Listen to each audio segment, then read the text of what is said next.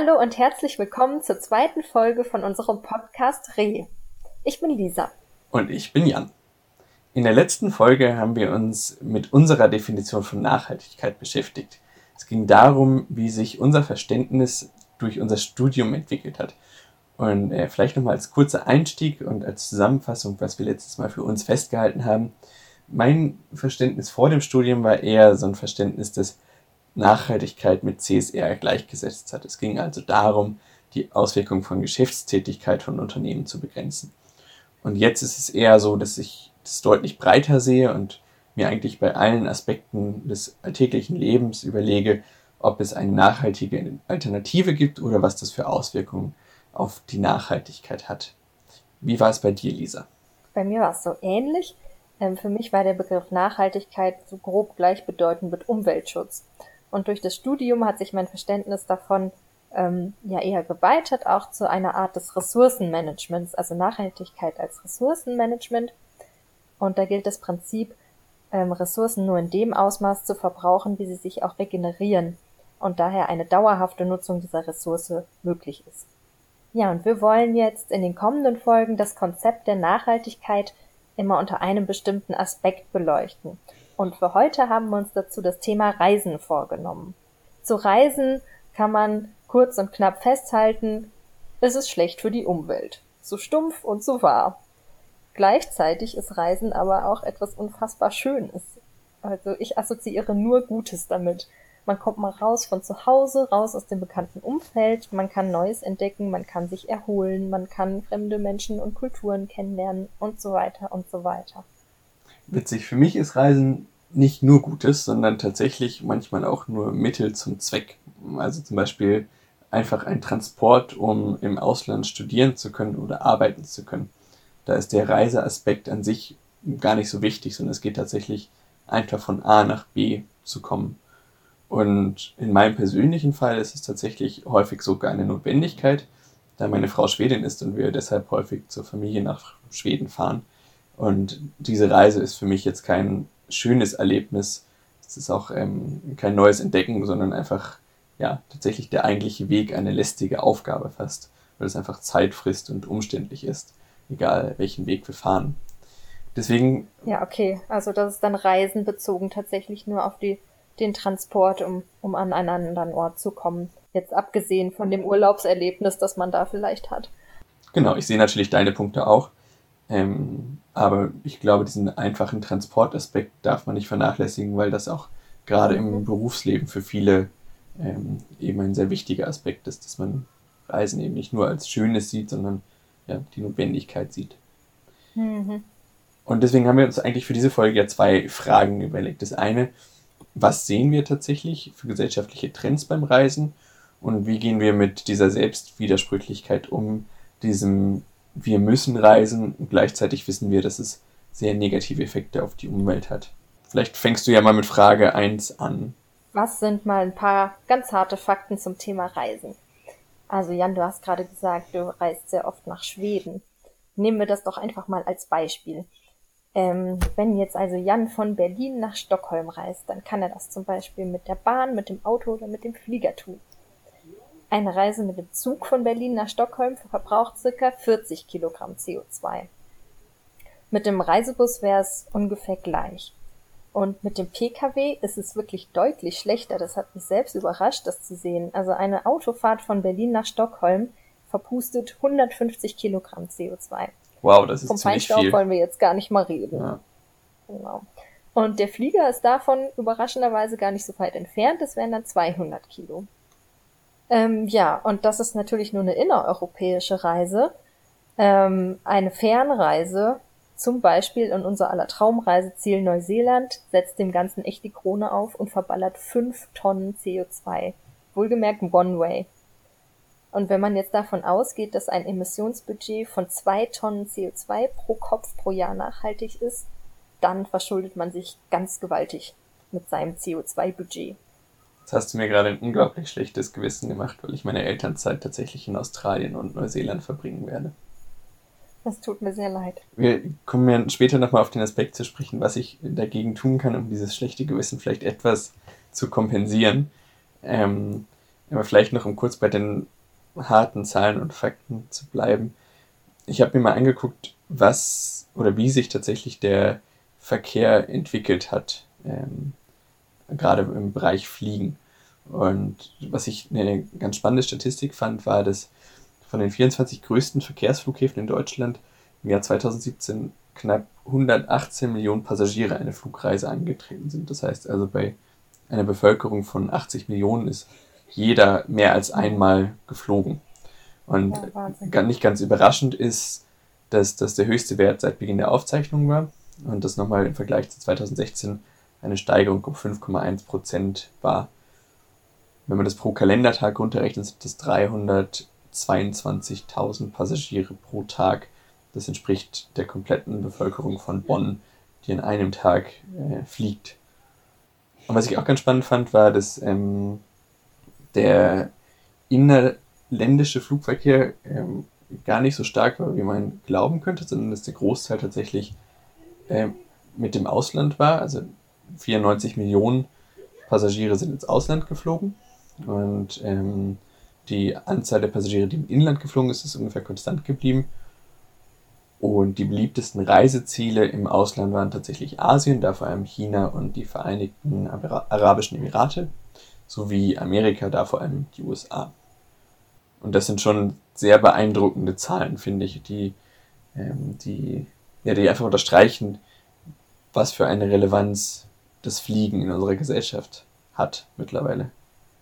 Ja, das sind riesige Zahlen. Also das ist ja kaum vorstellbar, dass die gesamte Stadt Bonn sozusagen jeden Tag ins Flugzeug steigt innerhalb von Deutschland. Ja, ich finde das auch Aber verrückt. Aber deckt sich auch so mit meiner Erinnerung. Ja, sprich du erstmal aus.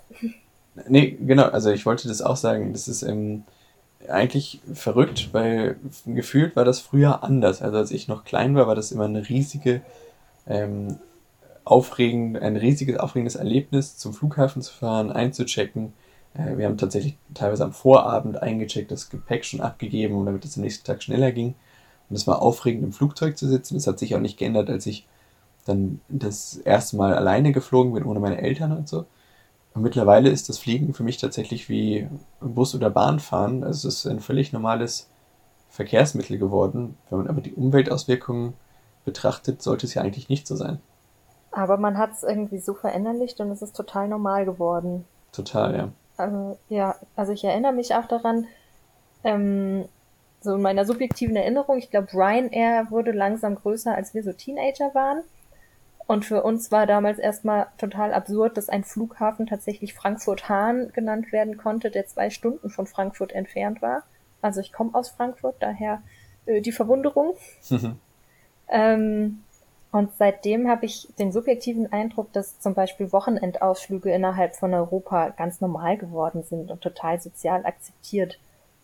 Und aber auch nicht nur das. Ich habe jetzt auch schon öfter im Bekanntenkreis und in der Familie erlebt, dass Leute ein Wochenende in New York verbringen, zum mhm. Beispiel.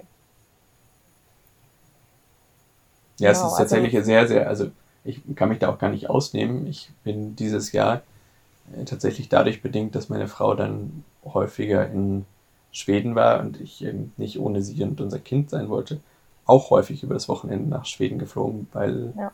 tatsächlich keine andere Alternative da war die ähnlich zeiteffizient und kostengünstig gewesen wäre.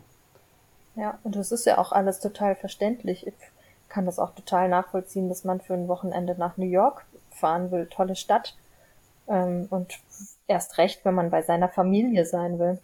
Da tue ich mich tatsächlich schwieriger, weil nach New York zu fliegen ist halt einfach deutlich weiter als nach Schweden zu fliegen.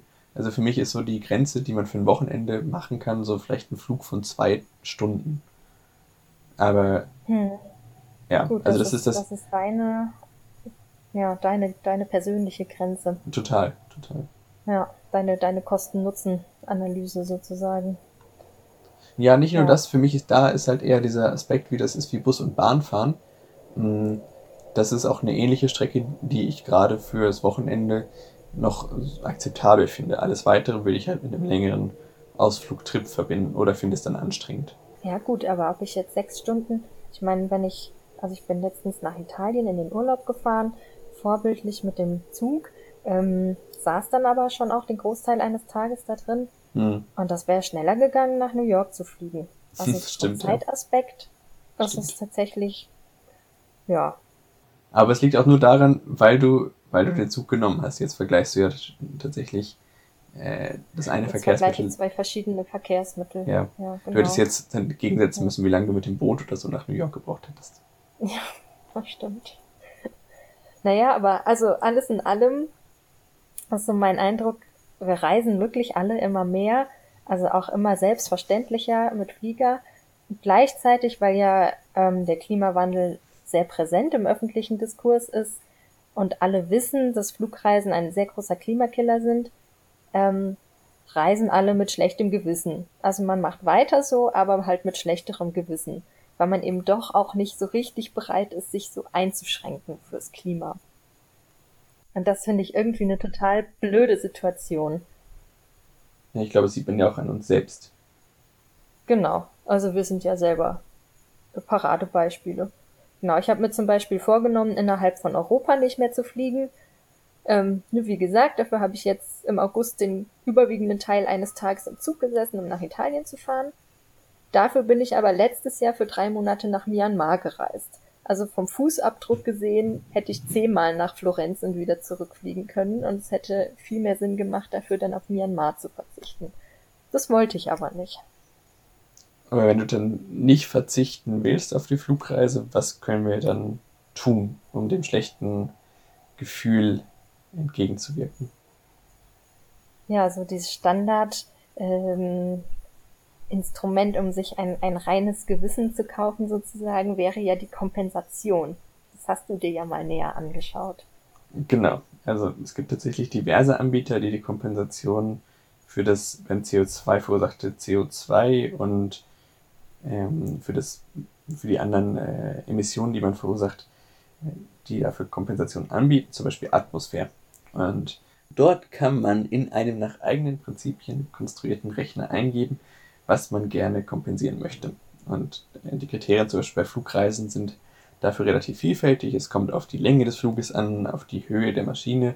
Bei einer Kurzstrecke zum Beispiel steigt die ja gar nicht so hoch als äh, im Vergleich zu der Langstrecke. Und ähm, ich habe das in meinem Beispiel der Strecke, die wir jetzt schon eben auch genannt haben und die ich im Sommer häufiger geflogen bin, nachgerechnet.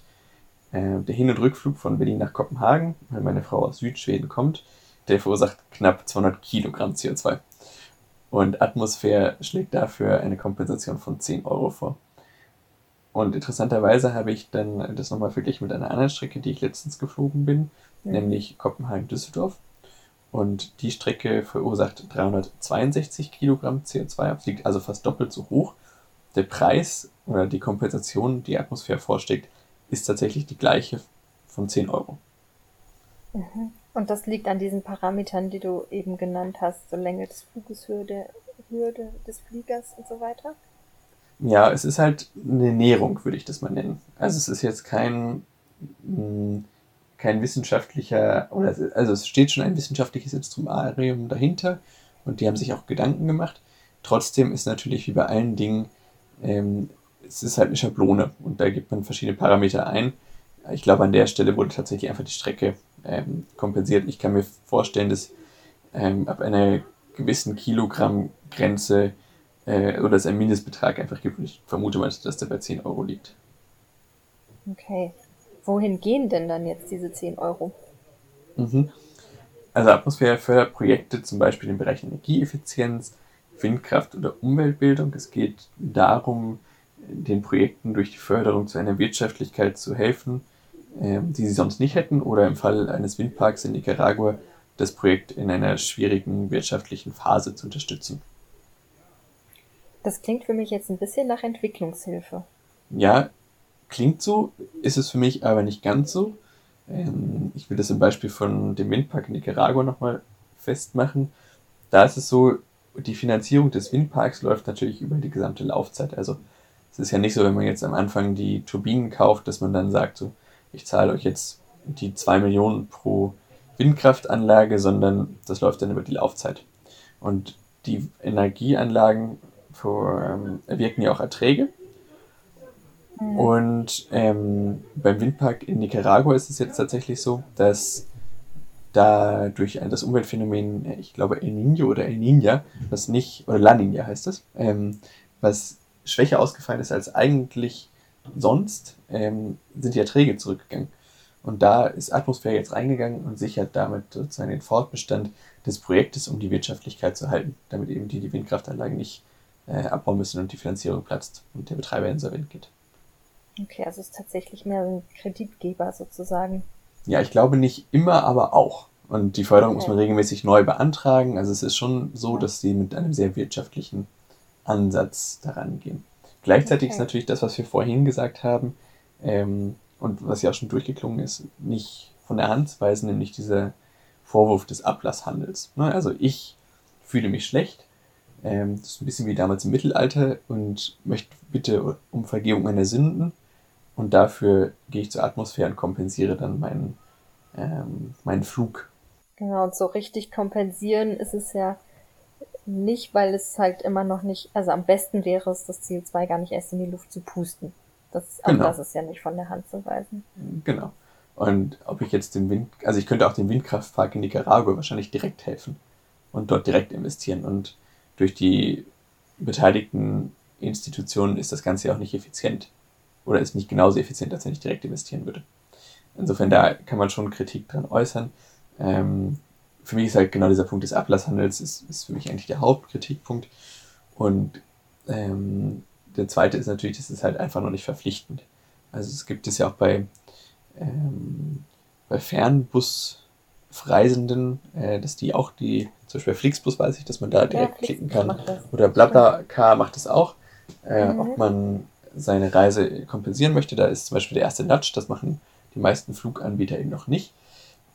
Aber das Kompensieren bleibt, und das ist eben einfach so, bleibt eine Lösung für Menschen, die sich ohnehin schon Gedanken um die Zukunft des Planeten machen. Ne, also es ist eine Lösung für dich und mich, aber wahrscheinlich mhm. nicht für die große Anzahl der, der Reisenden. Und das sieht man auch daran, dass ähm, Atmosphäre zum Beispiel im vergangenen Jahr gut 300.000 Flüge kompensiert hat, wenn man überlegt, wie viele Reisende wir vorhin genannt haben. Das waren 118 Millionen. Ungefähr 300.000 pro Tag, oder? Waren es in etwa? Genau, also sozusagen, das ist halt Täglich ein Tag. Stadt Bonn. Ja, genau, und jetzt, also Atmosphäre hat halt ja, einen Tag einen von 365 kompensiert. Und mhm. das ist halt einfach. Das ist verschwindend gering. Ja. Ja, wie können wir denn mit dieser Widersprüchlichkeit, die auch durchs Kompensieren irgendwie nicht so richtig gelöst werden kann, besser umgehen, sodass wir weg davon kommen, von dem weiter so, aber halt mit schlechtem Gewissen. Weil davon hat weder die Umwelt was noch wir. Mhm. Also ich glaube, dass wir erstmal ganz lange nicht von dem weiter so, aber mit schlechtem Gewissen fortkommen werden, weil, wie du sagst, ähm, wir beide reisen trotzdem ab und zu mit dem Flugzeug und dort bleibt das schlechte Gewissen, auch wenn man kompensiert oder was auch immer. Mhm. Ähm, insofern, das ist, glaube ich, einfach auf lange Zeit, bevor es gute, schnelle, günstige Alternativen gibt, bleibt das dort. Ähm, um dem trotzdem aber entgegenzuwirken, würde ich äh, einen Ansatz wählen, den ich mal Politik der kleinen Schritte genannt habe. Ähm, und Schieß zwar äh, ein Beispiel von Freunden von mir, die haben halt mit ihren Arbeitgebern vereinbart, dass sie lange Zugreisen auch zum Arbeiten nutzen. Also die pendeln regelmäßig zwischen Kontinentaleuropa und Stockholm und mhm. das dauert halt tatsächlich auch ungefähr einen Tag, so 22 Stunden. Ähm, und die nutzen diese Reise einfach auch zum Arbeiten. Das ist ein ganz normaler 8 Stunden Arbeitstag dort enthalten. Und plötzlich ist halt die Länge der Reise kein Argument mehr, da die Zeit einfach effektiv verwendet werden kann. Man muss keinen Urlaub dafür nehmen. Und äh, die beiden lesen dann auf der Fahrt. Ähm, Macht dann Homeoffice im Zug. Genau, es ist Zugoffice. Mhm. Und Zugoffice. Ähm, für die, die das halt noch nicht wollen oder können, also es kommt natürlich auch auf den Arbeitgeber drauf an, welchen, welche Art von Arbeit man hat, würde ich halt trotzdem in das Kaskade vorgehen. Also erstmal zu kompensieren, wenn man denn fliegt, halte ich für ein gutes Vorgehen. Dann zu überlegen, welche Reise man tatsächlich mit dem Flugzeug antreten muss. Also ich probiere halt innerhalb von Deutschland einfach immer den Zug zu nehmen, wenn es geht. Mhm. Ähm, oder also wenn es beruflich mal nicht geht, dann eben zu kompensieren und dann im nächsten Schritt und letzten Schritt bewusst, bewusst anders zu reisen, also einfach die nachhaltige Variante zu nehmen. Was wäre das für ein Beispiel? Hast du das schon, hast du das schon mal gemacht? Bewusst anders zu reisen? Ja. Naja, also ähm, ich habe auch mal den Zug zwischen Deutschland und Schweden genommen. Ähm, Mhm. Meine Frau macht das auch. Wir machen das, wir überlegen uns jedes Mal, ähm, wie wir mit unserem Kleinkind auf welche Art reisen. Ähm, das ist dann davon abhängig, ob wir zum Beispiel nur für einen Tag reisen, ob wir eine längere Strecke reisen, wo wir im Anschluss hinfahren. Aber zum Beispiel jetzt im August haben wir ähm, den Zug genommen zwischen Hamburg und Berlin, weil wir gesagt haben, es geht deutlich schneller und es ist deutlich entspannter und das war es tatsächlich auch für alle. Zwischen Hamburg und Berlin. Ja, Ja. gut, also da zu fliegen, das ist ja völliger Irrsinn, oder? Nee, aber man könnte auch das Auto nehmen. Du hast ja vorhin auch festgestellt, so, dass, das Auto. ähm, ja, okay. Mhm. dass äh, das Auto ähnlich klimaschädlich ist an der Stelle. Wir fahren auch noch einen relativ Ja. alten Golf. Ähm, und das wäre tatsächlich allein aus der Gepäcksystematik und so ein Ansatz gewesen, mit Kleinkind zu sagen, wir nehmen das Auto, weil wir auch innerhalb von Hamburg nochmal aus dem Zentrum weit rausfahren mussten. Mhm. Ähm, aber wir haben das dann gelöst. Wir sind mit dem Zug gefahren, haben uns dann mitnehmen lassen und haben uns dann hinter mit dem Taxi wieder zum Bahnhof fahren lassen und also Bahnhof weiter draußen und sind dann wieder zum Hauptbahnhof zurückgefahren. Das ging ohne Problem. Es ist Mhm. halt natürlich umständlicher, man muss ein bisschen mehr planen. Ähm, gleichzeitig war dann die Reise für uns drei, glaube ich, insgesamt alle entspannter als mit dem Auto. Ja, Und okay. ja, das ist Ja. so ein Beispiel, wo wir genau das bewusst entschieden haben. Mhm. Wie würdest du denn vorgehen? Also für mich besteht irgendwie der erste Schritt auch erstmal darin, mental aus diesem schlechten Gewissen rauszukommen, beziehungsweise das einfach zu akzeptieren, sich das zuzugestehen, dass man eben nicht perfekt ist. Ja, dass wir eben einen Lifestyle haben, der global betrachtet nicht nachhaltig ist. Aber dass das jetzt kein Grund ist, dass wir uns tagtäglich in Grund und Boden schämen müssen, sozusagen. Also es ist wahnsinnig anstrengend, jede jede Handlung, die nicht nachhaltig ist, immer vor sich selbst zu rechtfertigen. Das ist nicht nur aufs Reisen bezogen, sondern ganz allgemein. Also wenn ich jetzt immer sage, ja, ich fliege zwar nach Myanmar, aber mh, dafür esse ich Eis nur aus Waffeln und nicht aus dem Plastikbecher. Das ist einfach unfassbar aufreibend und anstrengend. Stattdessen kann man einfach sagen, ja, in dieser Hinsicht lebe ich komplett unnachhaltig. Und ich arbeite dran. Ja, vielleicht machen wir das in einer anderen Folge, dass wir sagen, ähm, mentale Gesundheit ist ja auch eine Form von Nachhaltigkeit, also eine Form Absolut. der ja, Genau. sozialen. Nachhaltigkeit. Ja. Und ansonsten bin ich voll mit deiner Politik der kleinen Schritte. Also das finde ich eine schöne Bezeichnung dafür, ähm, sich kleine realistische Ziele zu setzen und die dann zu erreichen und sich dann darüber freuen, dass man in kleinen Schritten vorwärts gehen kann. Zum Beispiel mein Ziel wäre, ähm, innerhalb von Europa auf Flugreisen zu verzichten. Ich habe dafür zum Beispiel auch einmal darauf verzichtet, meine Schwester über ein langes Wochenende in Lissabon zu besuchen. Hm. Und wem das zu viel ist, der kann ja erstmal mit innerdeutschen Flügen anfangen. Da kann ja jeder irgendwie gucken, was gerade für ihn passt. Ja, machbar ist und gleichzeitig auch mit den anderen Gegebenheiten äh, einstimmt. Genau. Das ist doch ein Ja. schönes Fazit, Lisa. Das ist unser Fazit für heute. Die Politik der kleinen Schritte, man freut sich über das, was man schon geschafft hat. Das finde ich ein gutes, eine gute Zusammenfassung. Passt auch auf unseren kleinen Podcast. Genau. In diesem Sinne, danke für heute und wir hören uns bald wieder. Tschüss, bis zum nächsten Mal. Tschüss!